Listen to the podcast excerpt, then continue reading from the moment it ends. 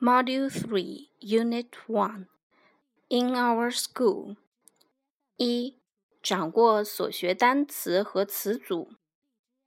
Place 地点，Canteen 餐厅，Lab 实验室，Office 办公室，Gym 体育馆，Classroom 教室。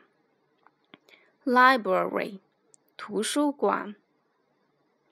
注意，library 的复数形式是去结尾的 y 变 i 加 es。hall 礼堂，fountain 喷泉，playground 操场，music room 音乐教室，computer lab or computer room 电脑房，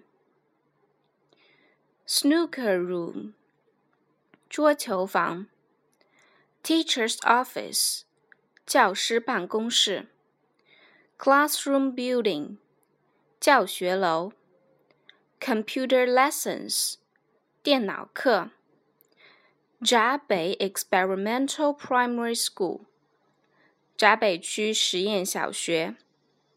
Rainbow Primary School，彩虹小学。The English Teacher，英语教师。Bookshelf，书架。注意，bookshelf 的复数形式是去结尾的 f 变成 v e s。Bookshelves。Cupboard，橱柜。Notebook。 笔记本，study with Kim，和金一起学习，a lot of，许多，behind，在后面。反义词是 in front of，在前面，beside，在旁边，near。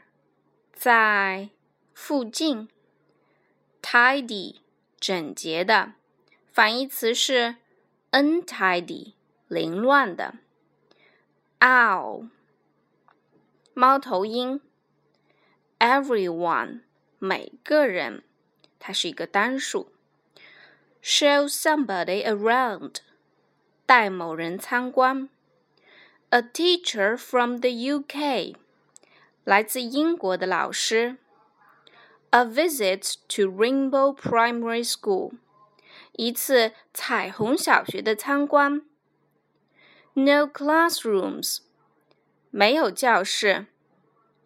No 加可数名词的复数形式。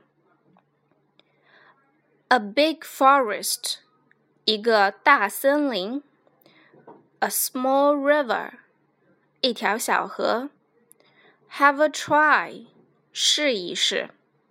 The first，第一名。The UK，又可以叫做 The United Kingdom，也可以叫做 Britain 或者 England，都是英国的表达方式。